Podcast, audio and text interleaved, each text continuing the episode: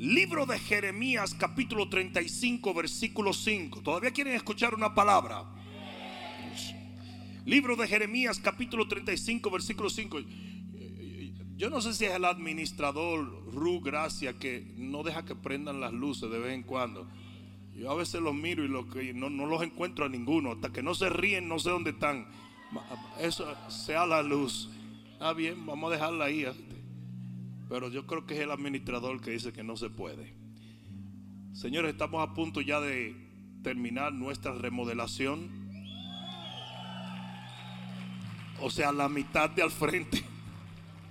La primera parte. Y la verdad que está quedando espectacular. Yo creo que vamos a tener que tener servidores que saque a la gente de los baños, ¿verdad? Porque esos baños van a tener de todo, van a tener música, pantalla, eh, de, eso va a ser una maravilla. Ahí vamos a tener seminarios y todo tipo de esas cosas. Eh, una bendición. O sea que va a haber que buscar servidores que estén pendientes y saquen a la gente. Vamos a hacer tours también para el baño, ¿verdad? Tour gratuito. La gente va a hacer fila nada más para pasar a tirarse un selfie en el baño. Están quedando como una obra maestra. Yo quiero hablarles a ustedes de rompiendo el condicionamiento. En el libro de Jeremías capítulo 35 versículo 5 dice la palabra de Dios y puse delante de los hijos de la familia de los recabitas tazas y copas llenas de vino y les dije, bebed vino. Mas ellos dijeron, no beberemos vino, porque Jonadab, hijo de Recab, nuestro padre, nos ordenó diciendo, no beberéis jamás vino, ni vosotros ni vuestros hijos. Interesante versículo 7 dice, tampoco edificaréis casa, ni sembraréis cementera, ni plantaréis viña, ni la retendréis sino que moraréis en tienda todos vuestros días, para que viváis muchos días sobre la faz de la tierra donde vosotros habitáis. Y nosotros hemos obedecido a la voz de nuestro padre Jonadab, hijo de Recab, en todas las cosas que él nos mandó, de no beber vino en todos nuestros días, ni nosotros, ni nuestras mujeres, ni nuestros hijos, ni nuestras hijas, y de no edificar casas para nuestra morada, y de no tener viña, ni heredad, ni cementera, Moramos pues en tiendas y hemos obedecido y hecho conforme a todas las cosas que nos mandó Jonadab, nuestro padre. Sé que él no dijo que nos mandó Dios, sino nuestro papá Jonadab. No te sé esto. Amén. Pon la mano en tu corazón y dile, Padre, háblame hasta que tu verdad liberte mi corazón por completo. Amén. Dale un fuerte aplauso al Señor.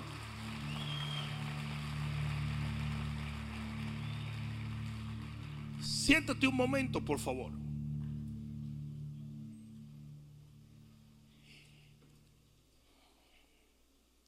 La Biblia nos revela en el primer libro de las escrituras, un nombre del Señor que muchos hoy en día utilizan y hablan de él, pero no entienden correctamente el significado. El Señor se revela en el capítulo 22 del libro de Génesis como Jehová Jireh, el Dios que provee. Porque Él proveyó un carnero para sustituir a Isaac en el altar del sacrificio. Y yo quiero que entiendas que ese mismo Jehová Jireh que proveyó ese carnero es el proveedor de tu vida y de mi vida. Y él sigue proveyendo para su pueblo. En cualquier necesidad, Dios te va a proveer. En cualquier situación, Él te va a proveer. No importa lo que diga el hombre, Él será tu proveedor. ¿Cuántos aquí testifican que Dios le ha provisto algo? si ese carnero no era espiritual, ese carnero no era imaginario, ese carnero era material y físico. Y uno de los problemas que tenemos en la iglesia hoy en día es que se han levantado un montón de cristianos y pastores y predicadores que nunca tú lo oyes orar por pobreza, pero a todo el que quiere prosperar lo condenan y lo maldicen. Ah, me dejaron solo ahora. Me dejaron solo y se ha convertido en una mala palabra el querer decir yo quiero echar adelante, yo quiero prosperar, yo quiero que mis hijos sean bendecidos. Es más, ya en este momento, habiendo yo dicho esto, hay 600 bobos de la yuca en Facebook diciendo, este tipo, ¿por qué no habla del pecado? Porque no estamos en pecado, por eso. ¿Por qué no hablas del infierno? Porque no vamos para el infierno. ¿Por qué no hablas del diablo? Porque nuestro Señor es Jesucristo. Y, tú ves que se ponen de una vez, él está hablando de dinero, pero yo nunca he oído a ninguno de esos diciéndole a su jefe, por favor págame menos para yo ser más santo. Por favor págame menos para tener menos. Padre, envío un espíritu de olla, donde yo te he baratado, de cricajao, estrujado para yo ser más santo. Nunca tú lo oyes en eso.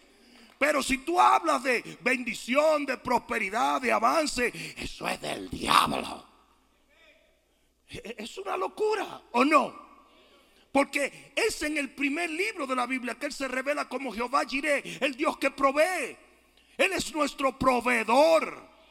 El primer milagro que Jesús hizo fue el milagro de la multiplicación del vino de la transformación, si quiere decirle, pero lo multiplicó.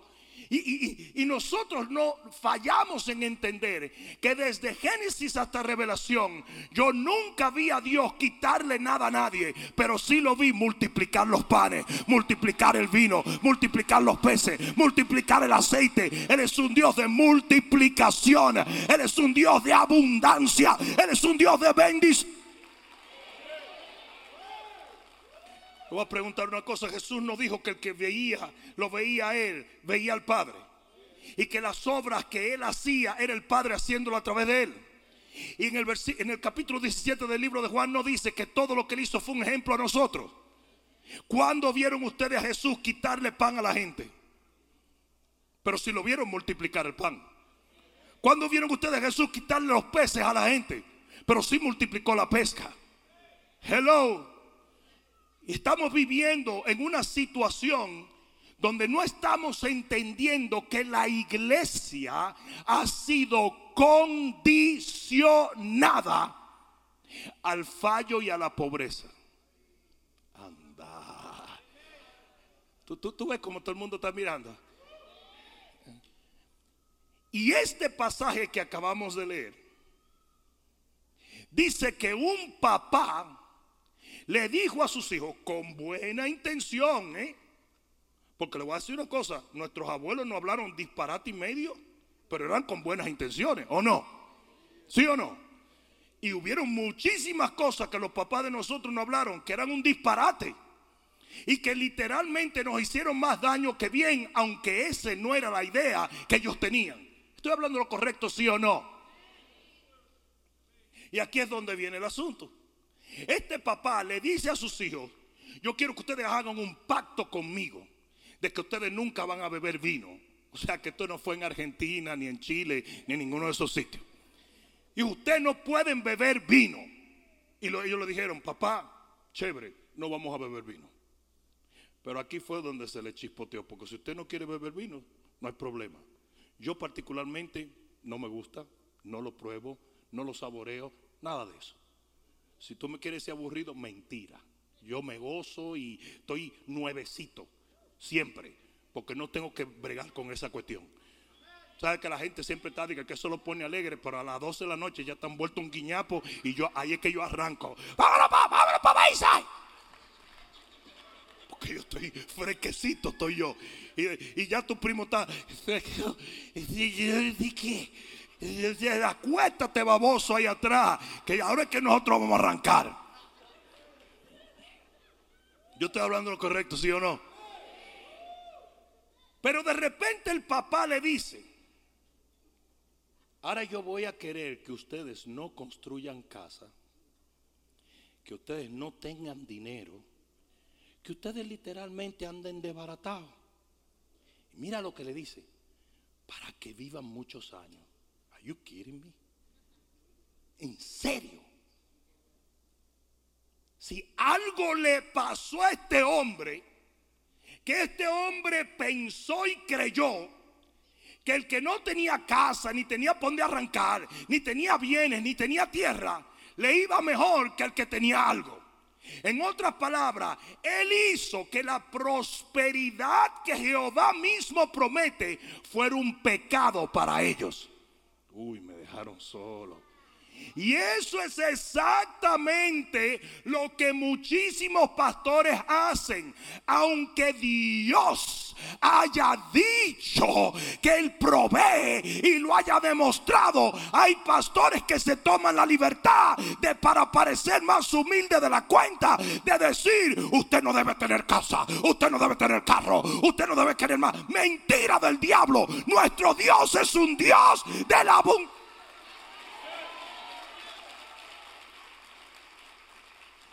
A ese mismo pastor que te dice eso, tú le tienes que decir siempre, pero si el dinero es tan malo, mándame lo que tú tienes. Que yo no tengo condenación con eso. Uno 800, dame los cuartos, chicos. Porque que usted tiene un, usted tiene, así usted tenga nada más 200 dólares, tú tienes que decirle así, así usted tenga nada más 200 dólares, son 200 dólares de pecado. Usted tiene que estar sin nada para que esté libre de la maldición del dinero. Déjame eso a mí. Mándamelo. Pero a que no te lo mandan. A que no te lo mandan. A que no te mandan nada. Y si tú haces así, dice, espérate que te voy a dar una ofrendita. Ay, rapidito hacen así, mira. Así.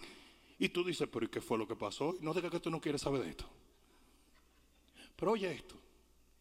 Eso que ustedes vieron a Jonadab hacer con sus hijos es lo que se llama condicionamiento.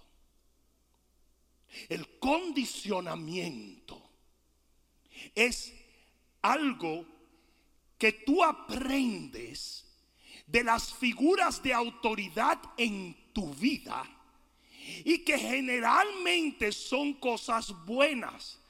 Te voy a poner un ejemplo hace muchísimos años, un tipo metió la mano en el fuego y se le achicharraron los dedos. Y ese tipo le dijo a sus hijos, con su mano achicharrada, hijos míos, no metan la mano en el fuego porque se le va a achicharrar. ¿Entendieron? ¿Qué pasa? De ahí toda la gente en el village dijeron, no metan la mano en el fuego que se le achicharra. Y hoy en día, usted, sin nunca haberse quemado, usted no mete la mano en el fuego. ¿Por qué? Porque tu abuelo, tu tío, tu maestro en la escuela te dijeron no metas la mano en el fuego. Y es por eso que existe lo que se llama el condicionamiento. Porque es para enseñarte a ti ciertas cosas sin que tú pagues el precio de la experiencia. ¿Me están entendiendo todavía? Entonces, ¿qué pasa? Todos ustedes han aprendido un sinnúmero de cosas por el condicionamiento. Todos ustedes. Así como los hijos de Jonadab aprendieron a ser pobres, así hay muchos de ustedes que han aprendido muchísimas cosas. Algunas les ayudan y otras les desayudan. ¿Entendieron lo que estamos diciendo hasta ahora? El condicionamiento es un conocimiento que se pasa con el fin de que alguien aprenda sin la necesidad de experimentar. Es algo que generalmente es bueno. Pero hay muchísimas cosas que tú haces por condicionamiento que a veces ni sentido tienen. Te voy a dar un ejemplo. ¿Por qué que usted come tres comidas y no dos? Piensen. ¿Dónde está en la Biblia que hay que comer tres comidas? ¿Mm? Y en estos últimos días han descubierto que comer dos comidas es extremadamente favorable. Mejor que tres. Y los que hacen ayuno intermitente, que se llevan una comida al día, son gente que están en muchísimo mejor salud y muchísimo mejor condición física.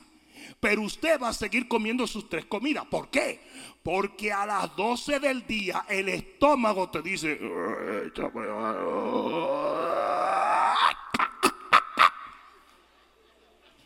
Porque ya su cuerpo está condicionado. Porque usted lo aprendió. Usted se puede dar una hartura a la una de la mañana, pero a las ocho de la mañana usted tiene que comer café con pan. O le dan que unos herborios y unos nervios. Y usted está en la cocina de que a punto de desmayarse. Es un cuento y la panza que tú tienes. Usted puede invernar como un oso. Pero ya tu cuerpo está condicionado a lo que ha aprendido. ¿Me están entendiendo hasta ahora? Eso es muy importante lo que estoy diciendo porque vamos a llegar a algo. ¿Mm? Fíjense una cosa. Hubo un, psicólogo que hizo un experimento. Esto es un experimento muy conocido. Agarraron un ratoncito, lo pusieron en una caja y había una palanquita azul y una palanquita roja. Cuando el ratoncito empujaba la palanquita roja, la palanquita azul, perdón, salía un poco de comida. Y el ratoncito hacía, wow, ñapli. Cuando empujaba la roja, le daba un corrientazo. Aquí estoy gozando y aquí me estoy quemando. ¿Qué usted cree que pasó después de unas horas? Que el ratoncito aprendió que el azul era comida y la roja era un corrientazo. El ratoncito nunca más volvió a tocar la roja, solamente tocaba la azul porque estaba ya condicionado, condicionado a algo que aprendió, que aunque él no lo podía razonar, lo podía entender por vivencia. ¿Me están siguiendo hasta ahora? ¿Por qué yo te digo esto? Porque es importante que entienda que el condicionamiento no requiere tu conciencia, sino tu subconsciencia. Lo que usted piensa no tiene que ver nada cuando ya usted fue condicionado a hacer algo. Hasta ahora me están siguiendo. Hay una famosa ilustración, y esto es cierto, los elefantes de circo, cuando están pequeños, se le amarra una pata con cadenas. Y el elefantito comienza a tirar de la cadena tratando de escaparse. Y cuando se da cuenta después de meses y meses que no puede escaparse, le quitan la cadena y lo amarran con una soguita. Y ya nunca más el elefantito va a tirar otra vez. ¿Por qué? Porque está condicionado a algo. Y el elefante puede ser un gigante. Y cuando usted va a un circo, ustedes ven que está amarrado con una soguita que solo tendría que hacer así y la rompe. Pero ya lo condicionaron a eso. Ya no lo razona, él solamente lo vive. Hasta ahora me están entendiendo. ¿Y qué de, del experimento de la barracuda? Que la ponen en una pecera y ponen un vidrio en medio y ponen una sardina en el otro lado. Y la barracuda cada vez que ve la sardina viene corriendo y pa, se pega en la cara. Y pa, pa, pa. Después de un rato, nunca más vuelve a perseguir la sardina. Quitan el, el vidrio y la sardina anda pasando por ahí. Y la barracuda no la toca porque ya está condicionada. Hasta ahora me están siguiendo. Ahora, muy bien, hay una famosa historia de un día de Thanksgiving que una nieta le pregunta a la abuela, abuela, ¿por qué tú cortas los extremos del jamón para meter el jamón a el, el horno?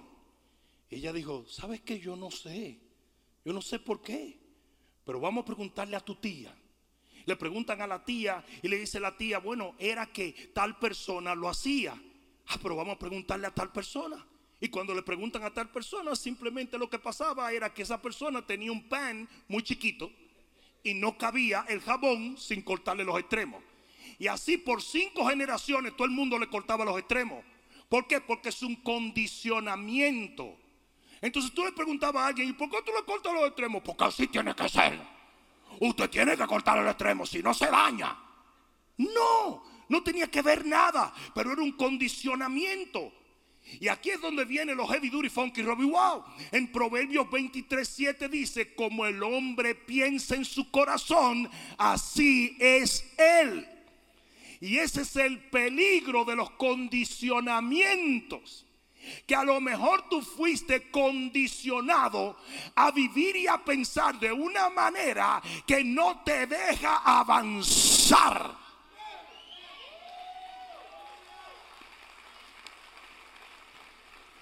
Como Satanás sabe bien que tú puedes ser atado y amarrado a condicionamientos, Él se mete en los condicionamientos de tu vida. Él se mete en las escuelas. Él se mete en la política. Él se mete en el hogar. Y tú que estás creciendo, estás recibiendo un montón de cosas que te están condicionando y tú no te estás dando cuenta que ese condicionamiento es diabólico.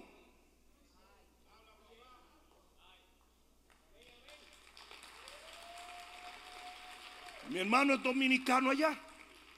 ¿Cómo crecimos nosotros? El hombre, hombre, se acuesta con cualquier mujer. Y mientras más mujeres tiene, más hombres. ¿Y cómo crecen los dominicanos? vuelto loco. Porque eso fue lo que me enseñó mi papá. Y no respetan a nadie. Y puede cruzar lo que sea por ahí. Dice, güey, mamacita, ¿para dónde va? Porque son así. Como caballo desbocado. Porque fue un condicionamiento que el diablo metió a través de la familia. Pero es un, un condicionamiento de fornicación y adulterio que termina con destruir su alma. Me están dejando solo a mí.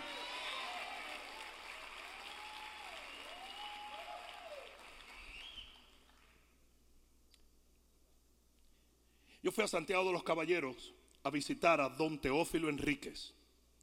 Y don Teófilo Enríquez tenía una, una jaula con dos pajaritos, pero súper chévere. Y a mí me llamó tanto la atención.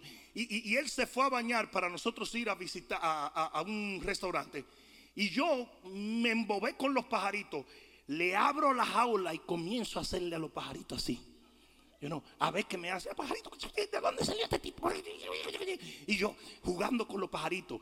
Yo le hacía así. A veces se montaba uno en el dedo mío. No me hacían caso. Parecen que creían que eran salchichas los dedos algo así. Yo no sé. Pero la cosa es que yo jugaba con el pajarito. En eso sale Don Teófilo y dice, vámonos que la reservación de restaurante se nos está pasando. Y sale volado y yo salgo volado con él.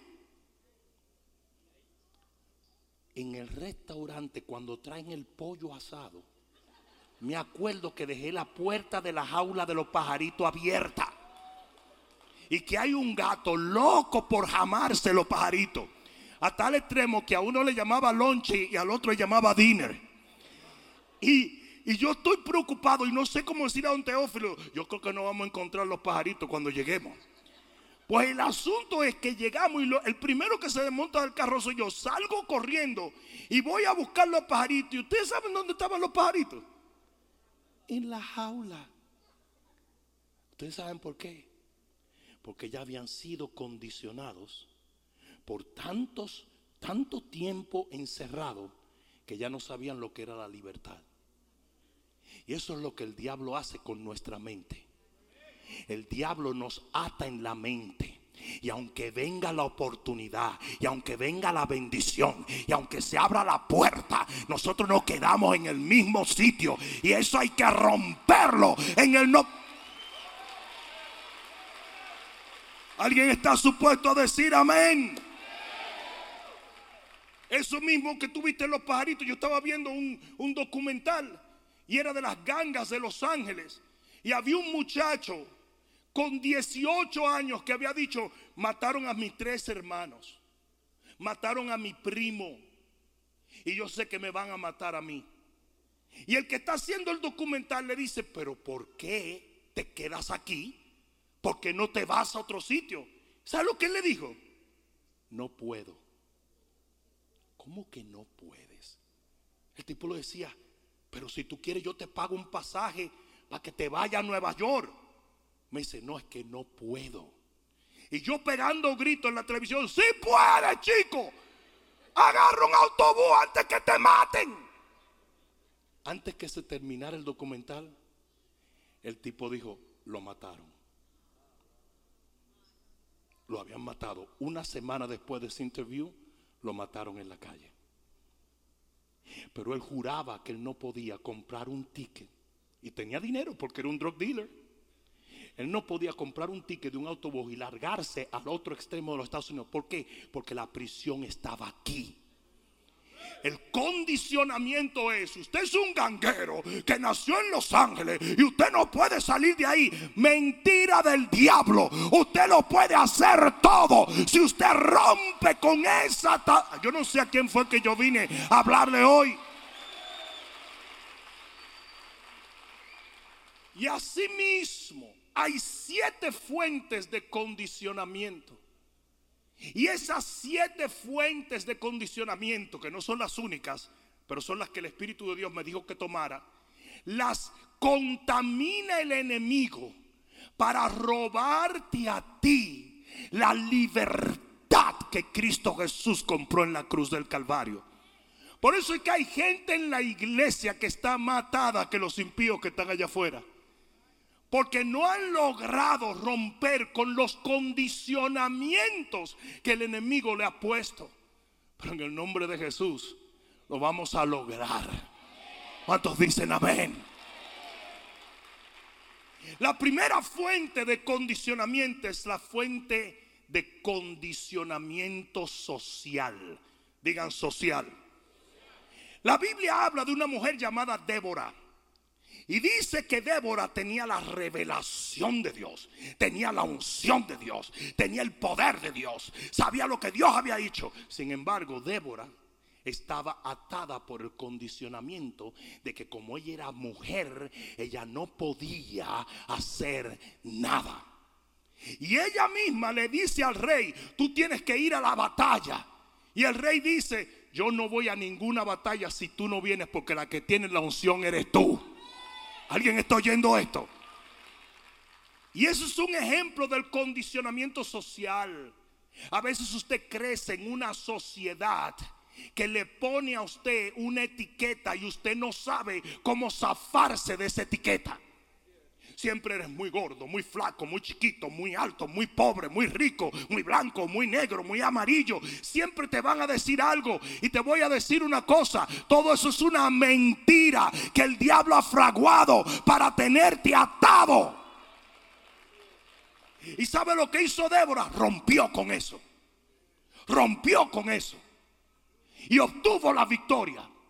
Y yo creo en el nombre de Jesús que en segadores va a haber muchos que van a romper con todo condicionamiento social.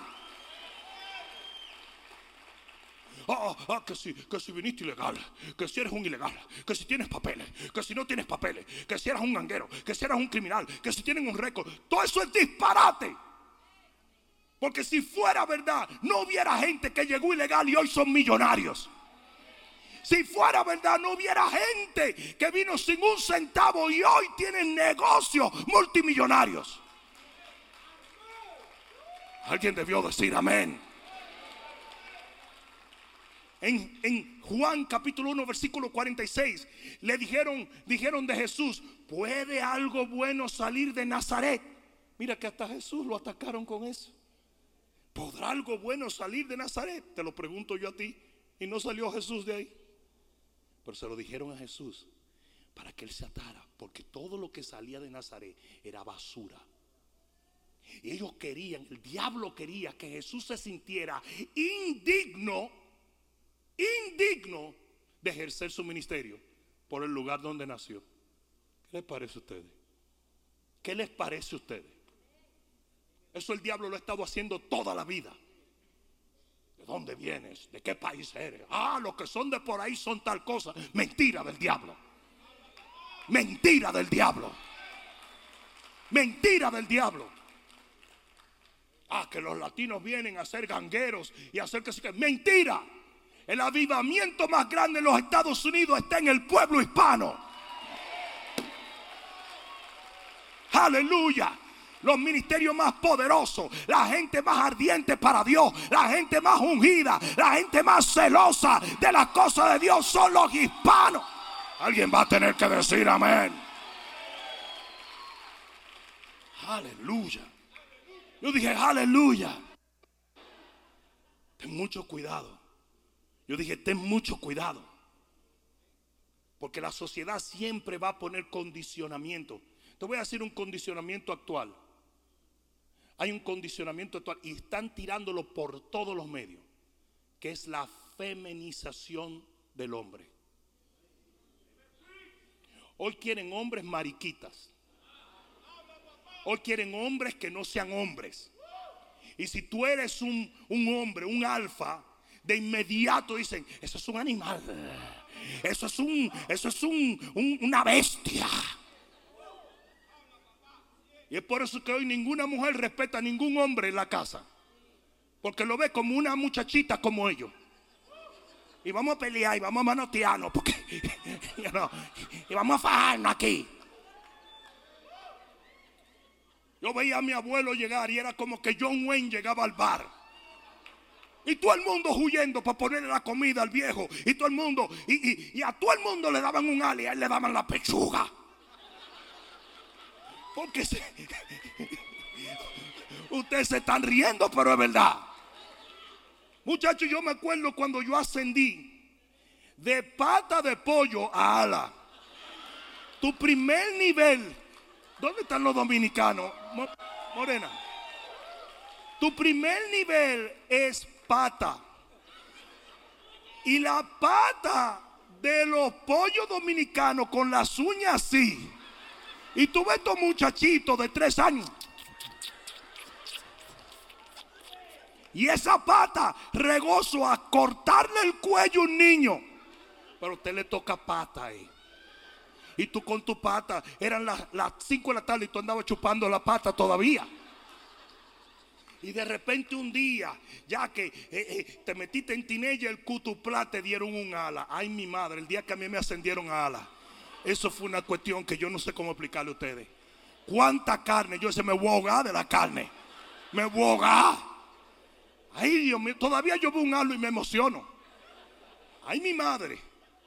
Y el día que tú llegaste a muslo,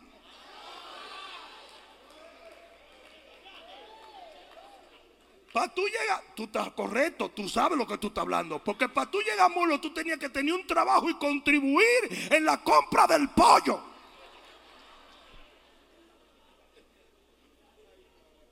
Y ya pechuga, usted era el papaupa de la matica. Pechuga, usted era el jefe, el bravo, el jefe, el patriarca, como eran los abuelos. Yo hasta los otros días creía que la mejor parte de un pollo era la pata. Yo lo creía porque eso fue lo que me dijeron. No sé si ustedes están entendiendo lo que le estoy diciendo. Pero todo es parte de un condicionamiento. Es por eso que todavía hay dominicanos que van a pollo tropical, le sirven una pechuga y dicen yo no me puedo comer eso porque se sienten indignos. Y tú ves que oran y cuando oran por la comida se arrepienten del pecado que van a cometer.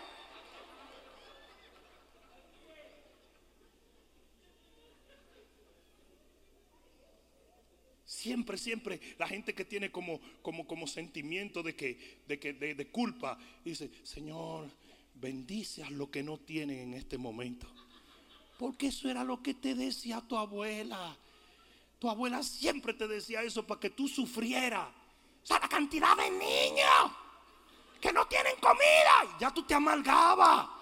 Pues tú decías, yo soy un explotador de niños en África.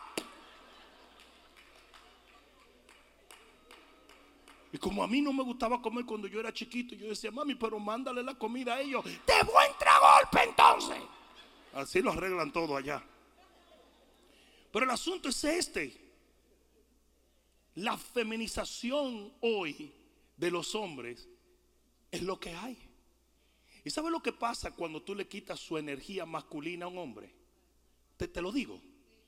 Tú le bajas la energía masculina al hombre y la mujer adquiere esa energía masculina.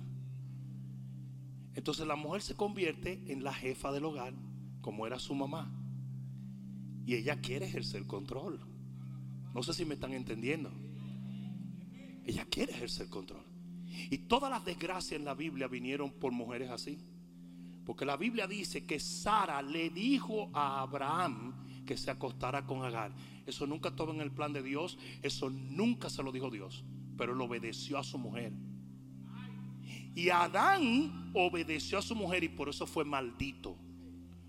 Porque la mujer, te guste o no te guste, le llames machismo tóxico hoy en día, está supuesta a obedecer al hombre. Oh my God, no puedo.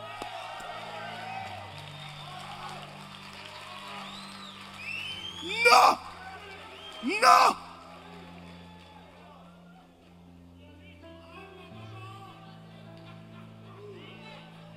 No le está gustando, ¿verdad?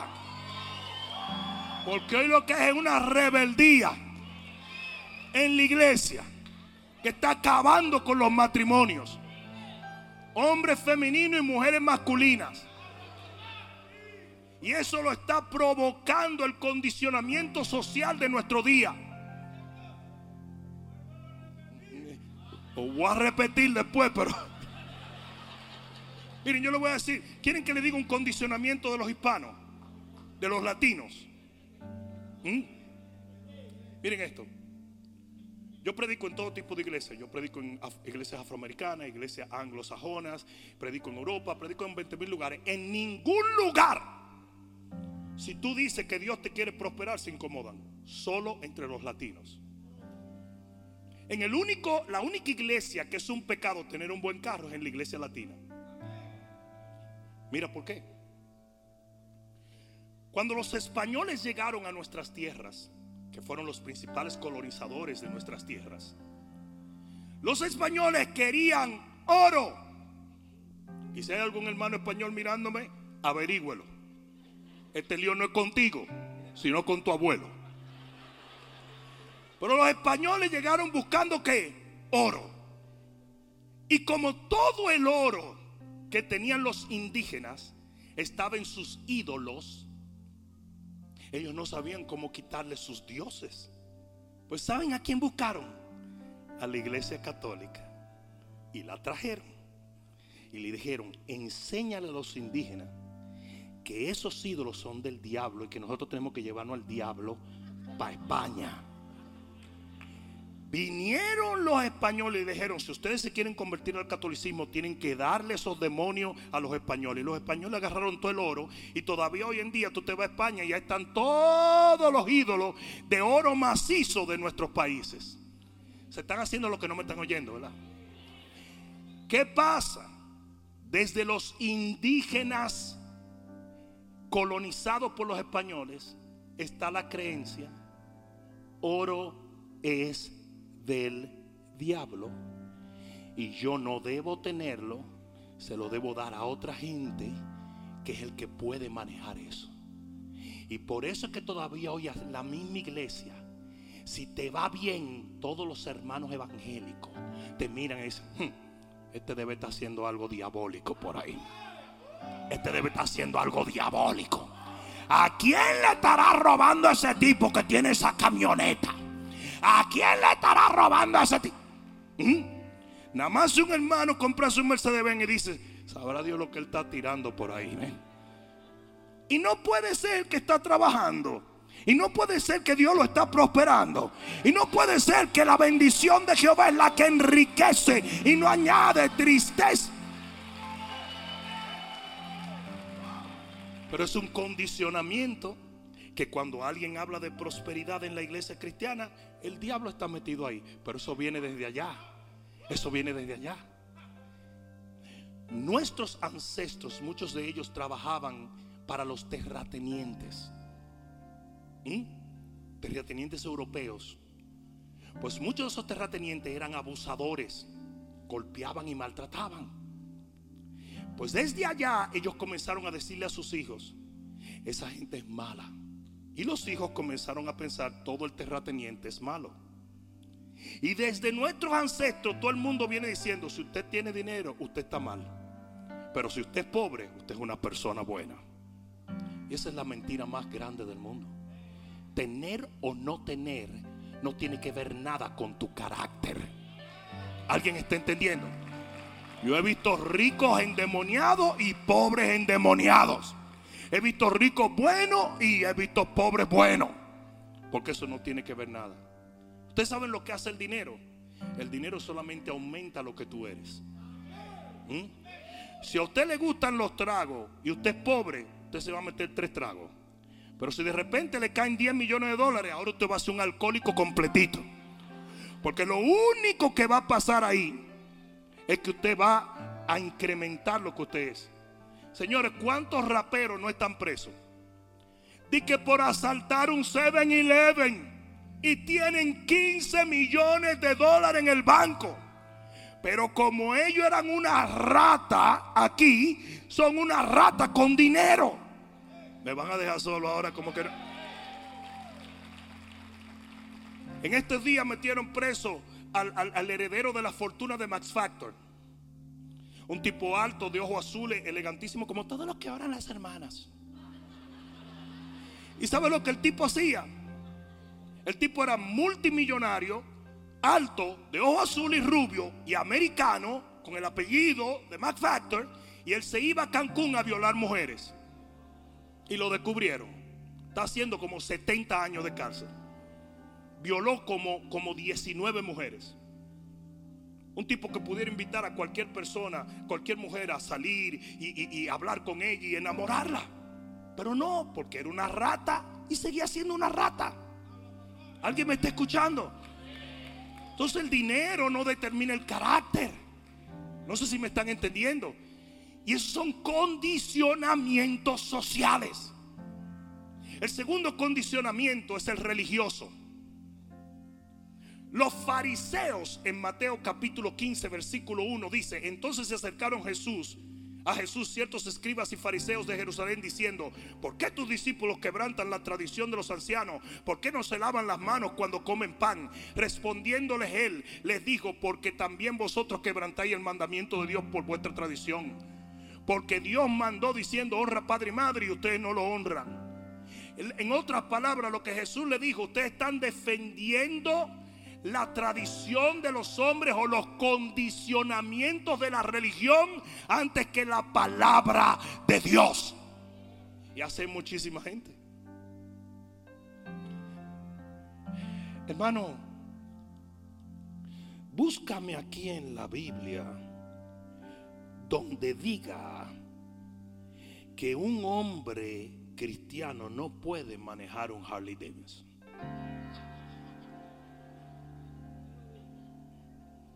Ándale, ándale, ándale, ándale. ¿Tú crees que lo van a encontrar? Pero tú sabes por qué ellos opinan así, porque no tienen uno. ¿Mm? Encuéntrame, hermano, donde dice que la mujer no puede usar pantalón. Tienen que inventarse 600 disparates. No, porque de acuerdo. No me vengas con chancletada, chico. Mira lo que te dicen. Es que la mujer no puede usar ropa de hombre, ni el hombre ropa de mujer. Entonces yo le digo, y ven acá. Jesús vestía en pantalones o en túnica.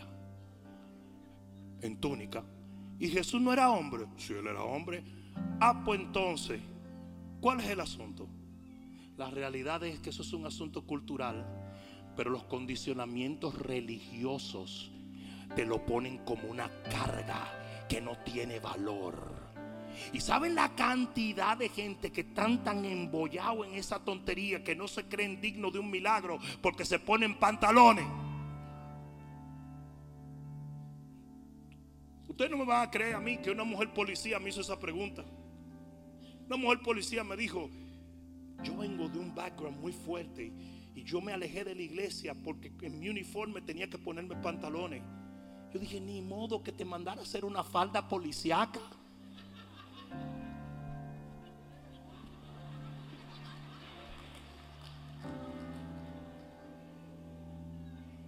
¿Qué locura es esa? Yo le dije, eso no tiene que ver nada. Y me dijo, pruébame. ¿Qué te voy a probar nada? Pruébame tú a mí que lo que estoy diciendo no es cierto. Y me dijo, no, es que nadie nunca me... Pues entonces no le haga caso. Esa mujer se creía mala cristiana, mal policía, mal lo que sea. Todo por un condicionamiento religioso. Así de poderosos son los condicionamientos. Y usted tiene que tener mucho cuidado.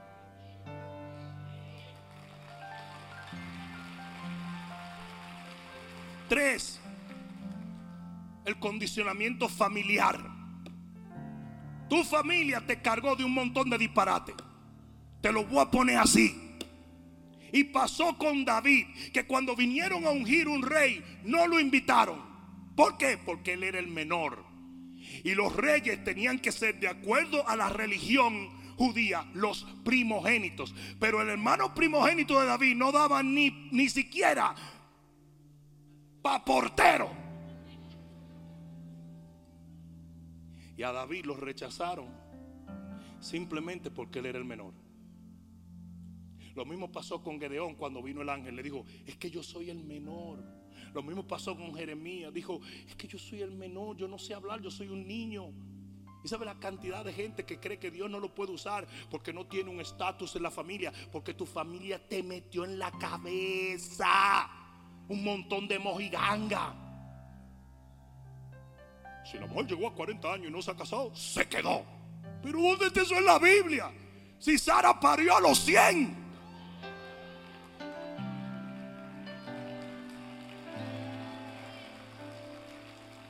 Otro día yo le estaba hablando a una persona y me dijo, no, pastor, yo, yo le agradezco a Dios todo lo que ha hecho por mí. Y ya yo soy novia de Cristo. ¿Y cuántos años tú tienes? 36. Y ya tú te declaraste jamona. Es que en mi familia, todas las mujeres que pasaban ya, dijo yo, ¿qué importa tu familia? Tú vives en otra onda, chica. Tú estás en el reino de los cielos. No es lo que el hombre diga.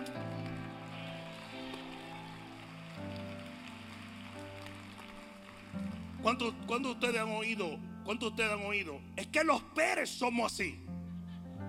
¿Quién ustedes creen que le inventó ese disparate? ¿Mm? ¿Y qué de los papás que tienen una zapatería? Y todos los hijos tienen que vender zapatos. Y si yo no quiero vender zapatos, yo quiero vender calcetines. Entonces usted se va de la casa.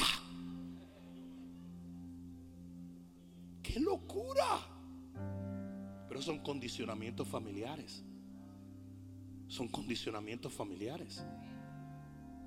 No sé si me están entendiendo. Los papás que valoran más a los hombres que a las niñas. Los papás que a veces valoran más a las niñas que a los hombres.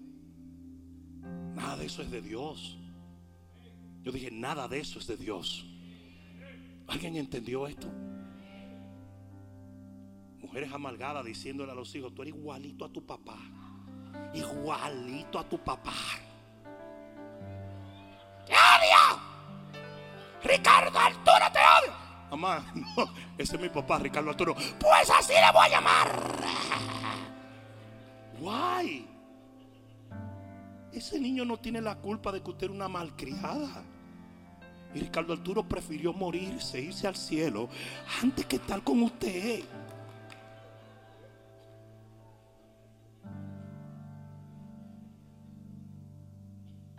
Hacer un minuto de silencio por Ricardo Arturo.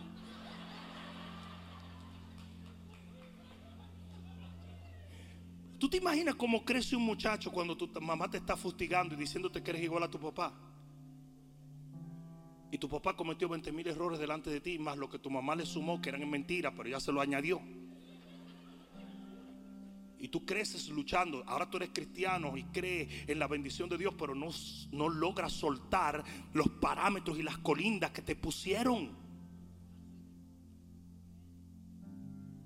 El enemigo me decía eso a cada rato. Tú eres igualito a tu papá. Mentira. Mi papá era el hombre más cascarrabia del mundo entero. Mi papá peleaba hasta con la sombra. Ese tipo no tenía control de nada. No fue un hombre extremadamente malo, pero era terrible. El tipo cogía cuerda con todo el mundo. Un día lo pararon unos guardias y el tipo agarró el fusil y le dijo, dispara. Y mi mamá, no. Mi mamá me cuenta que yo estaba muy chiquito, pero de alguna manera yo decía, ¡tírale! No.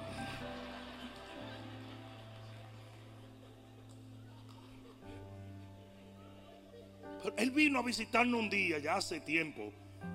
Y tú lo ves que hay siete fotos y en todas está así. Con una cuerda. Que el tipo no se aguanta. Pastor Juan, estoy hablando la verdad, ¿sí o no? Y siempre que yo agarraba cuerda con algo, me decía el enemigo, es que tú eres igualito a tu papá. Yo dije, mentira. Yo soy un hombre con mi espíritu bajo el control del Espíritu Santo. Van a hablar disparate. Pero son condicionamientos. Son condicionamientos. Cuatro, el condicionamiento emocional. Condicionamiento emocional. Yo oré por una mujer que su niña murió cuando tenía tres años. Y miren qué cosa más terrible. La niña tiene una aflicción y muere. Y el día en que ellos enterraron a la bebé en el cementerio, estaba lloviendo. Y de ahí la mujer desarrolló un quebranto tan fuerte que no podía salir cuando había lluvia. Y si salía, cuando el agua le caía en el cuerpo, se convertían en ronchas como si fuera eh, azufre que le estuviera cayendo. Y esa mujer estaba condenada por un trauma a un condicionamiento emocional. Increíble. Me tocó orar por la señora, pero no llovió. Yo hubiera querido empujarla ahí afuera para ver cómo funcionó el asunto. Pero el punto que estoy tratando de hacerle es, hay traumas emocionales que tú desarrollaste que te pusieron condicionamiento. Relaciones que fallaron. ¿Qué ustedes se creen que le pasa a Paquita la del barrio? Y no la voy a criticar porque me dijeron que ella oye mis mensajes. En serio. Dijeron que ella oye mis mensajes. No sé si se inspiró a decir rata de dos patas por mí, pero. Pero oye el asunto. Ustedes sabían que a Paquita la dejaron en el altar. Yo lo hubiera dejado en el hotel. No sé cómo llegó al altar. Yo ni la paso a recoger. Pero oye esto. De ahí ella desarrolla una cuestión. ¿Y es que tú te crees que pasaba cuando algún borracho, porque tenía que estar borracho, para venir y decirle, aquí está. ¿Te gustaría hablar conmigo un momento? Paquita se incomodaba. ¿Por qué? Porque ella veía al que la plantó. Y de ahí en adelante tú le preguntabas a Paquita que si se iba a casar, decía, no, porque todos los hombres son iguales. Y si se hubiera llegado a casar, mata al otro tipo. Y de vez en cuando, cuando se le montaba la cuestión, le hubiera dicho, Alberto, te odio. Eh, yo no soy Alberto. Yo soy Miguel. Es lo mismo. Que son condicionamientos emocionales. ¿Ustedes han visto el nuevo tipo de mujer que dice que todos los hombres son una porquería? ¿Mm? Ah, me vas a dejar solo. Mire cómo me dejaron solo. Y año, ahorita, ahorita, y ahora estoy solito, ¿verdad? Hoy en día tú te, en YouTube tú encuentras un montón de mujeres. Los odio, los odio. No sirven ninguno. Y tú dices, ¿qué hombre va a meterse con esto? Ni loco. Pero son condicionamientos emocionales. Y el diablo los pone en ti para que tú no puedas encontrar la persona que Dios tiene para ti. Y hasta que no se rompe esa atadura, no me están oyendo. Hasta que no se rompe esa atadura, usted no va a ser feliz. Porque es un condicionamiento emocional. ¿Tiene lógica? No. Es algo que sucede por experiencia fracasos de relaciones, fracasos de negocios, fracasos de ministerio usualmente tienen una cola muy larga. Amén. Quinto, condicionamiento político. El diablo usa la política para poner condicionamientos en nosotros. Ningún hombre de Dios se somete a algo que esté en contra de la palabra de Dios. Porque nuestra máxima autoridad no viene de Washington, viene del cielo.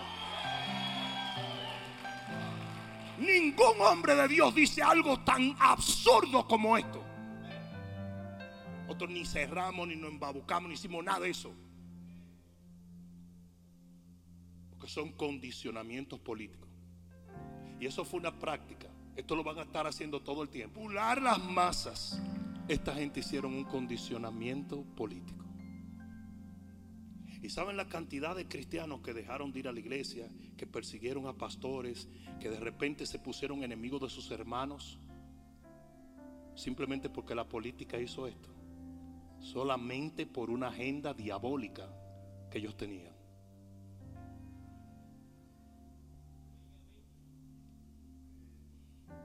Seis, condicionamiento comercial. Y eso es lo que hacen las compañías para venderte producto. El hombre no debe ser calvo. ¿Por qué no? Los profetas más poderosos eran calvos. No sé si me están entendiendo. ¿Qué tiene que ver eso? Pero esa cosa Estoy poniendo un ejemplo solamente. La comienzan a meter por los comercios y todo, pa, pa, pa, pa, Y de repente sacan productos para que crezca el pelo. Yo estoy dando un ejemplo cualquiera. Tú quieres ser exitoso, necesitas este tipo de carro. ¿Quién dijo? Yo estaba ahora en Francia y yo conocí a un señor hace muchísimo tiempo que es millonario en Francia. Y él anda en bicicleta. En bicicleta.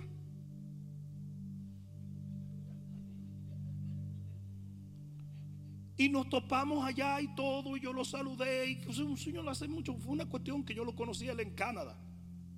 Y él anda en su bicicleta. Y el tipo vale más o menos como 300 millones de euros. Nunca había abrazado a una gente tanto yo en mi vida.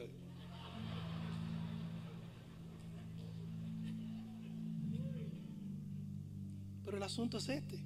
Pero para tú ser rico, tú necesitas un Mercedes. Tú seas rico, tú necesitas un Rolex. Tú no, hombre, no. Nada de eso te hace rico. ¿Sabes una cosa? La gente verdaderamente rica anda con camisetica, chancletita y pantaloncito y se acabó. A quienes engañan los comercios es a la gente que quiere ser rico. Y como no puede serlo, lo tiene que aparentar.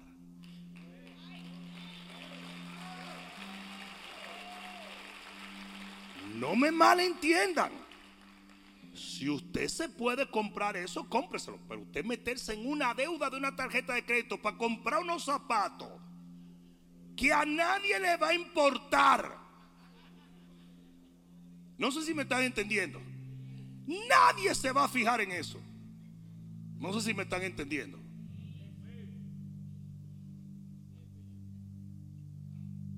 Yo te apuesto todo lo que tú quieras que tú no me sabes decir la diferencia entre un cubo circonia y un diamante. Entre una piedra falsa y un diamante. Te lo apuesto que usted no sabe. Te lo apuesto. Yo tenía un pastor amigo. El pastor amigo compró un relojito en los callejones de Los Ángeles. Relojito falso. Y de repente llega un pastor que es bien presumido y andaba con un tipo al lado. Y el pastor que es bien presumido dijo, ¿y ese reloj? ¿Es un Patek Philippe? Y le dice eh, el, amigo mío, sí, lo compré en Ginebra la última vez que estuve allá. Y yo estoy muerto de risa porque yo sé que eso lo compró en los callejones de Los Ángeles. Entonces le dice, permítemelo, déjame verlo. Y el pastor agarra ese reloj y se lo pasa al tipo con que él andaba, que era un experto en relojes. Y esto le va a encantar a ustedes. El tipo saca. Y se pone una cuestión ahí. Y comienza a mirar el Patek Philippe.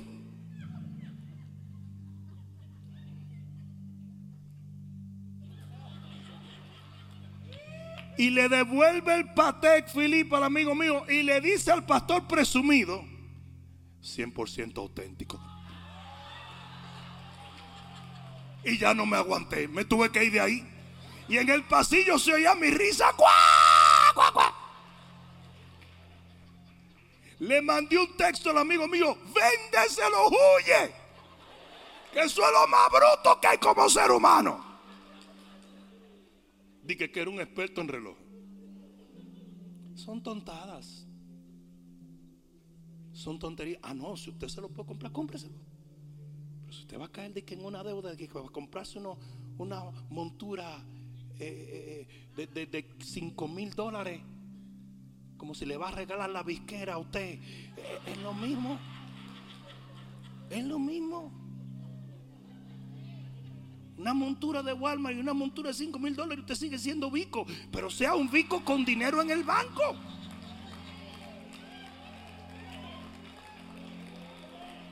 ¿Mm? Ah, yo sé que ahora mismo hay dos o tres. ¿Cómo supo que yo era bico? ¿Qué sé yo que tú eres bico, hombre? El punto que estoy haciendo es mejor ser un bico con tres pesos que un bico sin nada. Y voy a terminar con esto ya. El séptimo, séptimo condicionamiento es necesidad especial. Ustedes saben que todo el mundo tiene un revoluto, todo el mundo tiene un defecto. Todo el mundo tiene un defecto, ¿eh? No se crean, todo el mundo. El que tú ves más perfecto tiene una patita más corta que otro y le duele la espalda. ¿Mm? Es así. Todo el mundo tiene sus defectos. No sé si me están entendiendo. Pero ¿qué pasa? La sociedad nos ha condicionado a que si usted tiene un defecto, ese defecto no le va a permitir triunfar. Y fue lo que le pasó a Moisés mismo. Él dijo, como yo soy tartamudo, yo no puedo ser usado por Dios. Y Dios le dijo, pero tú eres loco, chico. Yo te puedo hacer a ti el mejor predicador de la historia. Siendo tartamudo y todo. Entonces el enemigo hace eso y mete esos condicionamientos, como todos tenemos un defecto, porque todos los tenemos, estoy hablando lo correcto, sí o no. Todos tenemos un defecto. Hay algunos que tienen 10, pero ¿quién está contando? Entonces, si tienes la nariz fina, te faltan tres dientes. Si tienes todos los dientes, tienes barriga. Sí, porque hoy en este día que todo el mundo quiere ser muy, you know, you know hay gente que se cree perfecto. No, me no. Las mujeres que tienen pelo liso lo quieren revoluteado. Las que lo tienen revoluteado lo quieren liso. Las que tienen el pelo negro lo quieren rubio. Y las rubias lo quieren rojo como el iromeme. Y todo el mundo está de conforme buscando una perfección que no existe. No existe. Ahora, le voy a decir para quién usted es perfecto y para quién usted es perfecto. Para la persona que le ama.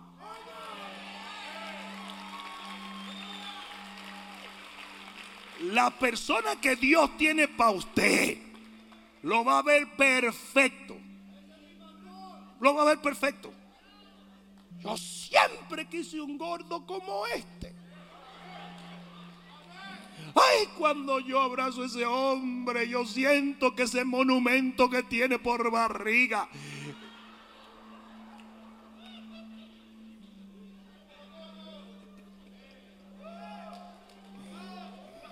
Yo siempre quise una mujer tan negrita que pareciera un hoyo en la cama.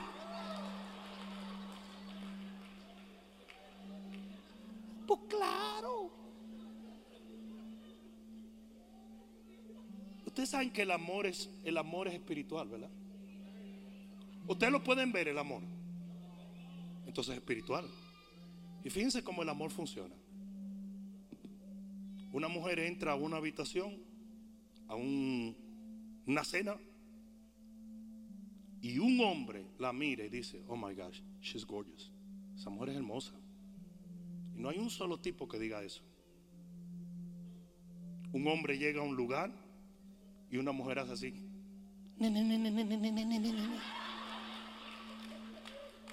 Y tú lo puedes comprobar porque la mujer le pregunta a las amigas y dice, ay no, mana, qué feo está ese tipo. Ay, Dios mío. No lo mires, mana, no lo mires. Ay, pero yo me lo hallo tan cute. Yo siempre quise algo así para ponerlo en un llavero. Porque el amor es espiritual. El amor es espiritual. Por eso es que Dios te vio hermoso. Te sigue viendo hermoso y el que te ama también te va a ver hermoso. Amén. ¿Cuál es el punto que yo quiero hacer en esta noche? Hasta que usted no rompe con muchos de esos condicionamientos, usted no puede alcanzar la bendición de Dios.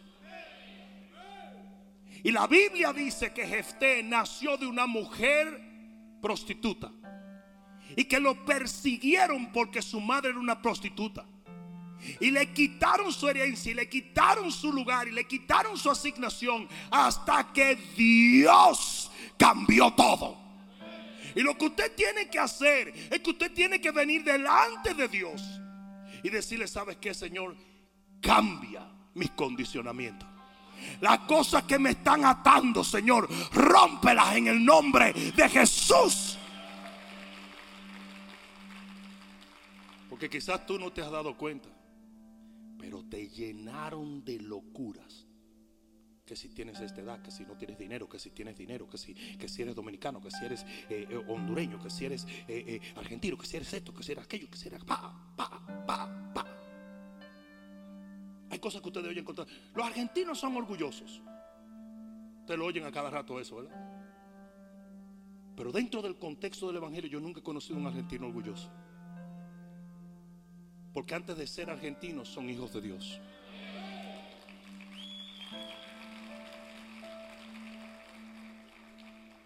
¿Por qué yo te uso eso como ejemplo? Muy fácil. Porque probablemente ellos vinieron al Señor, se tiraron de rodillas un día y le dijeron, Señor, quebranta mi corazón. Y ese condicionamiento constantemente los refutaba.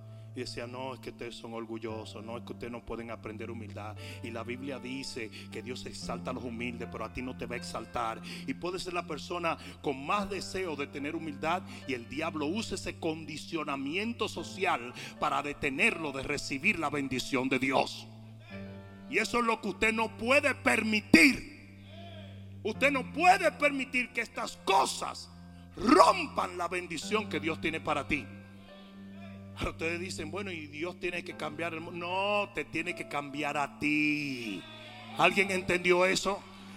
Porque como el hombre piensa en su corazón, así es él. Dios no tiene que cambiar tu nación, Dios no tiene que cambiar tu familia, Dios no tiene que cambiar, que la cambie, gloria a Dios, pero no tiene que cambiar a nadie, Él te tiene que cambiar a ti. Y usted se tiene que ver por el valor que Dios te ha dado. Usted se tiene que ver como el hombre o la mujer que Dios lo ha llamado. Yo no sé a quién yo vine a predicarle hoy. Ponte de pie en este momento. Hay 20 mil cosas que el enemigo te ha dicho que la gente de tu país, que la gente que tiene tu edad, que la gente que no ha llegado a tal edad, que la gente que no ha cumplido con esto, que si llegaste ilegal, que si no llegaste ilegal, que si eres de... Mentira del diablo. Que si te divorciaste, que si no te divorciaste, que si, que si llevas un divorcio, dos divorcios, tres divorcios y medio, cualquier cosa, el enemigo la va a usar para troncharte el próximo capítulo de tu vida. Pero tú sabes que no lo vas a permitir en el nombre de Jesús. Porque todo está en lo que tú le permitas al enemigo hacer. ¿Alguien me escuchó? ¿Alguien me oyó? Cuando yo llegué al sur de la Florida, mira lo que me dijeron. Me dijeron, Miami es la tumba de los predicadores. Y eso es un dicho entre los pastores y ministros de Miami que ustedes no se imaginan la fuerza que tiene. Y cada vez que un hombre de Dios quiere venir a trabajar esta ciudad, se siente intimidado, no sabe cómo orar, no sabe cómo creer. Y yo me di cuenta que eso me estaba afectando. Y volví a una reunión de pastores donde me dijeron esto. Y volvieron a repetirlo. Miami es la tumba de los predicadores. Y me decalenté. Y le dije, ¿sabes qué? Gloria a Dios. Porque mi Dios es un Dios que levanta muertos. Y eso mismo es lo que usted tiene que hacer con todo condicionamiento. Usted le declara la guerra. Y usted comienza a decir, no, así no va a ser. Y eso no es cierto. Es lo que la Biblia ha dicho. Yo voy a pensar de mí lo que Dios piensa de mí. No le tenga miedo a decir, voy a prosperar. Mis negocios van a prosperar. Mi familia va a ser feliz. Mis hijos van a llegar más lejos que yo. Mi vida va a estar llena de la unción. Mi matrimonio va a ser un matrimonio de bendición. ¿Alguien está entendiendo aquí? Amén.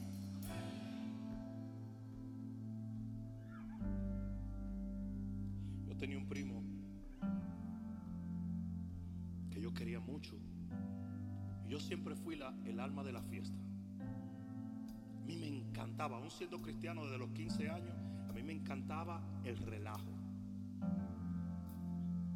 Yo siempre llegaba y ese era mi primo querido, pero mi primo tenía una amargura en la vida. Nunca se reía, nunca se gozaba, nunca se relajaba. Ahí no había nada.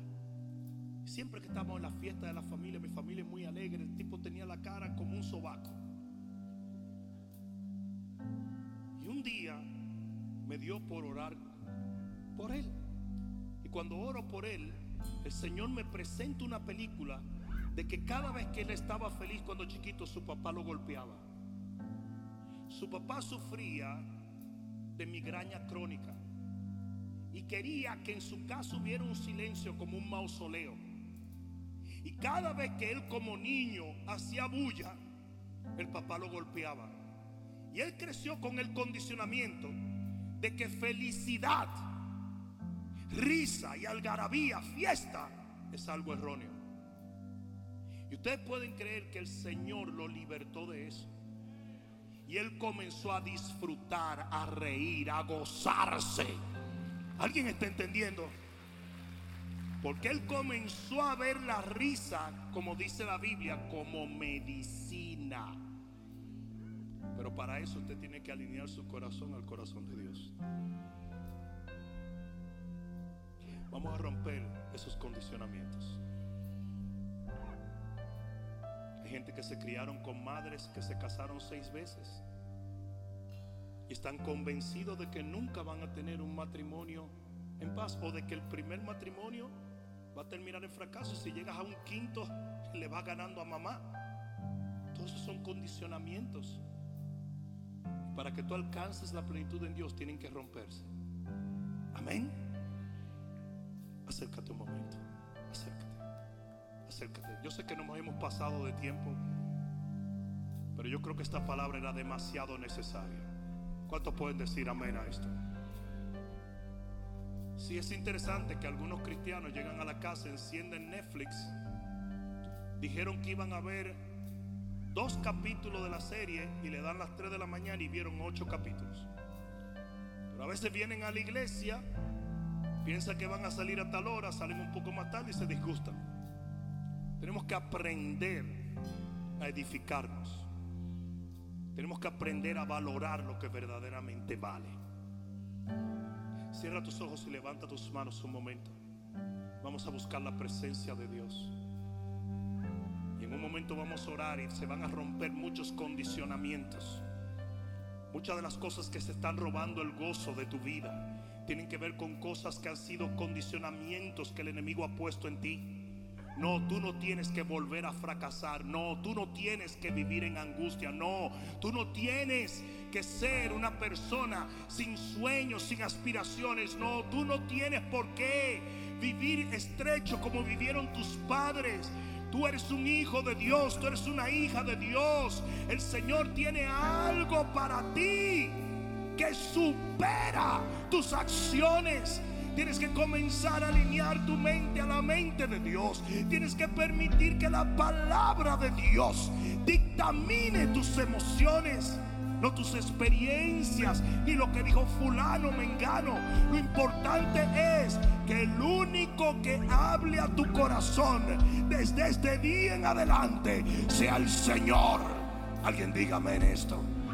Ah, levanta tus manos. Todo el que pueda orar en el Espíritu, ora en el Espíritu. Gracias, Señor. Vamos todo el mundo orando, orando. Si no puedes orar en el Espíritu, ora en el entendimiento, pero ora en el nombre de Jesús. Aleluya, aleluya, aleluya. Gracias Señor, gracias Señor.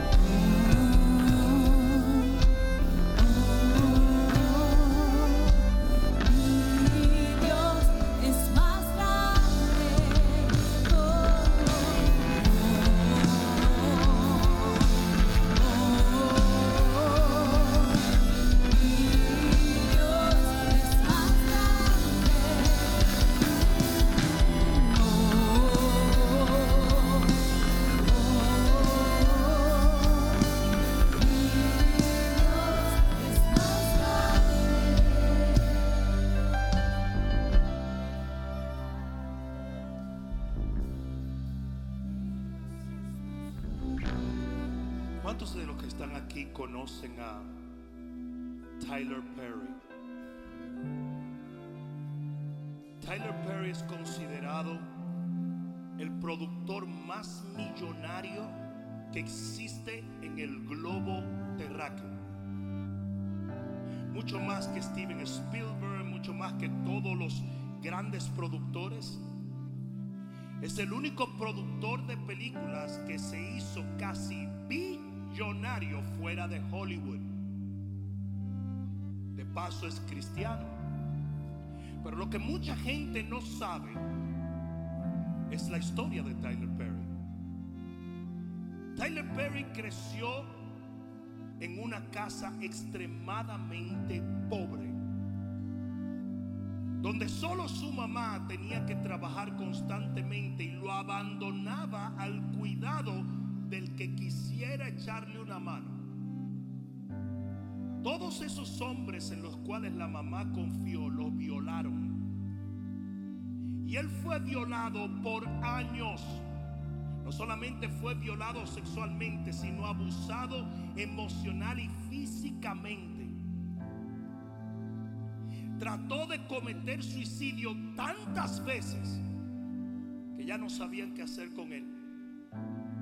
Lo expulsaron permanentemente de la escuela. No era aceptado en ningún sitio por las cosas que había hecho.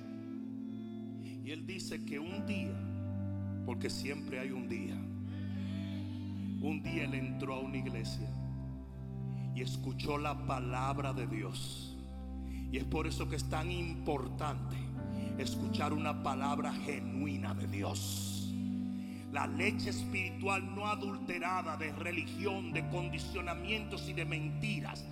Y dice que escuchó una palabra y como que un switch se flipió en su mente.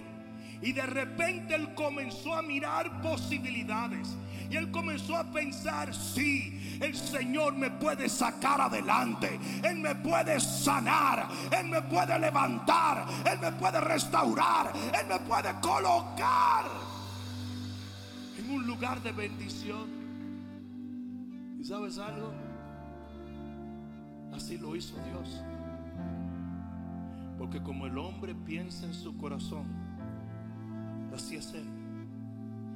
Y si por una palabra de Dios alguien diga una palabra, ese switch se puede cambiar en tu mente.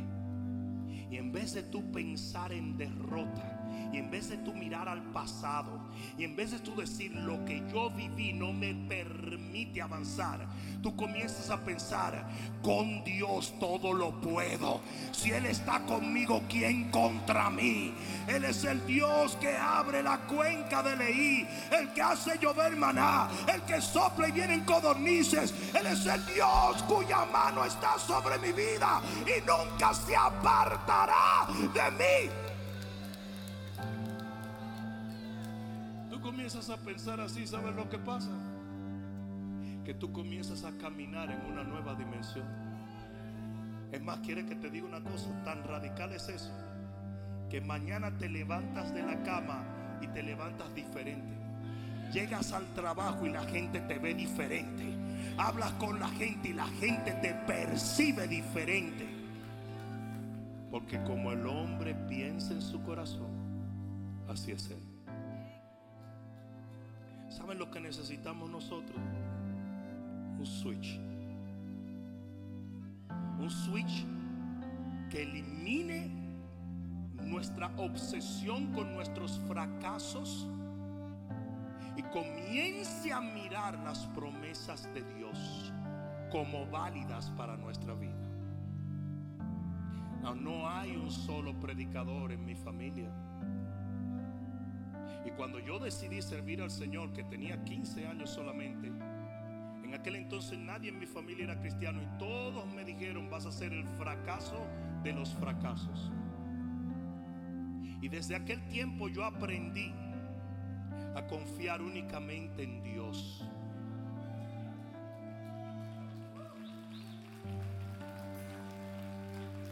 Yo recuerdo que yo le decía a la gente, yo tendré cruzadas en el mundo entero. Yo veré multitudes de gente sanada y venir a los pies de Cristo. El Señor me va a llevar a todos los continentes de la tierra y todo el mundo me decía, eres un plagoso. Y yo veré cosas que ni siquiera me imaginé que vería. El Señor me va a dar los dones que yo necesite para hacer lo que Él me ha encomendado hacer. ¿Sabes una cosa? Hoy en día me paro delante de ti y te digo, eso es exactamente lo que Dios ha hecho en mi vida.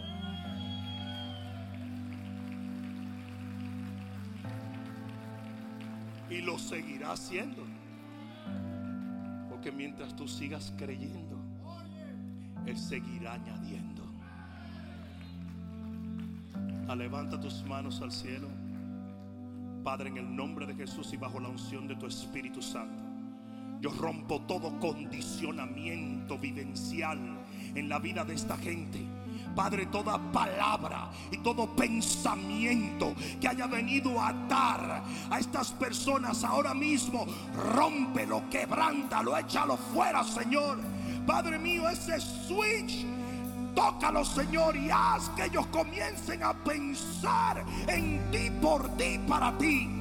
Padre mío, rompe, rompe, rompe toda atadura ahora. Todo el que pueda orar en el Espíritu, ora en el Espíritu.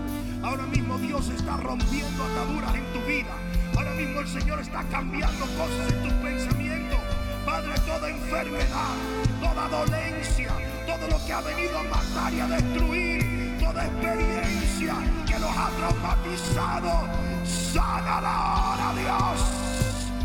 Sánala ahora, Dios. Rompe esa atadura en el nombre de Jesús. Para que ellos sean libres, Señor, para servirte. Libres, Señor, para testificar que tú eres Jehová, su sanador. En el nombre de Jesús comienza a darle gracias a Dios por tu milagro. Comienza a darle gracias a Dios por tu milagro. Comienza a darle gracias a Dios por tu milagro. Yo quiero ver gente dando gracias a Dios por su milagro. Aleluya, aleluya, aleluya, aleluya.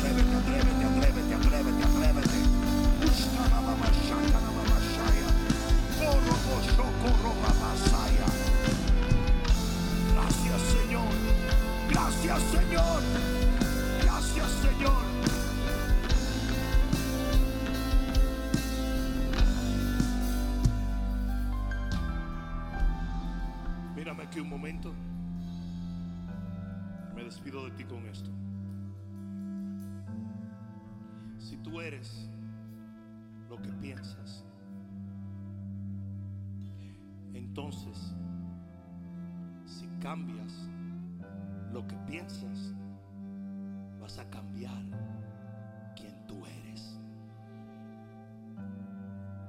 Constantemente el enemigo trató de que Jesús cayera en los condicionamientos religiosos y sociales. ¿Y saben cómo le llamaban a Jesús? Endemoniado. Le decían que él echaba fuera demonios por Belcebú. Le llamaron samaritano. Le llamaron loco. Le llamaron blasfemo. Porque el diablo se le ingeniaba para enviarle gente que los persiguiera para reforzar los condicionamientos.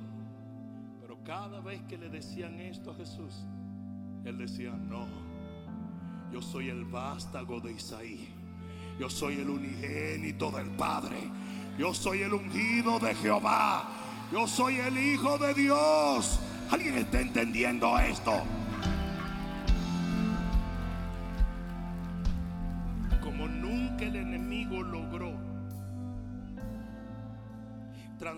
Sus pensamientos por el condicionamiento, Jesús terminó transformando el mundo por la palabra que el Señor le dio. ¿Sabes tú que tú no puedes sanar a nadie si estás enfermo? A veces quisieras echarle una mano a alguien y no puedes porque los condicionamientos te tienen tan amarrados que no logras llegar a la gente. Desde este día en adelante, lo que yo quiero es que tú le declares la guerra a todo condicionamiento que se opone a la palabra de Dios. Porque eso es exactamente lo que dice la Biblia. Diga el débil. O sea que usted va a hablar lo contrario de lo que el condicionamiento dice. Usted se siente débil, usted va a hablar fortaleza. Usted se siente pobre, usted va a hablar prosperidad. Usted se siente sin dirección, usted va a hablar la unción del Espíritu. ¿Alguien está entendiendo eso? ¿Alguien lo está entendiendo? Y así mismo como Jesús rompió con los condicionamientos y llegó a ser el hombre que Dios determinó que él sería y cumplir con la misión que Dios le dio. Así será contigo, contigo, contigo, contigo, contigo, contigo, contigo. Amén. Yo quiero que tú digas, yo soy quien la palabra dice que yo soy. Dale un fuerte aplauso al Señor. Dios te bendiga. Dale un abrazo a alguien en el nombre de Jesús. Y nos vemos el domingo. Amén. Mi Dios es más grande.